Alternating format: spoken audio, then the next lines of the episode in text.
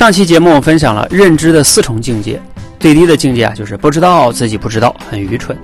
中间的两层境界啊，知道自己不知道和知道自己知道，怎么理解呢？你可以画一个圆儿，圆儿的半径就是你的认知边界。你会发现那些认知边界越长的，也就是半径越大的人，他的周长圆的周长就会越长，也就意味着他会感觉到自己越无知。也就会变得越谦虚，而那些很多自以为是的人呢，往往是其实懂得也不多，你的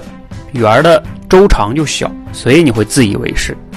我记得巴菲特以前讲过，我们要在能力圈范围内做事儿，其实也有一定的道理，就是你要在你的认知半径内去做事儿，千万不要太自以为是的去做自己不懂的事儿，会死得很惨。你的认知半径有多长呢？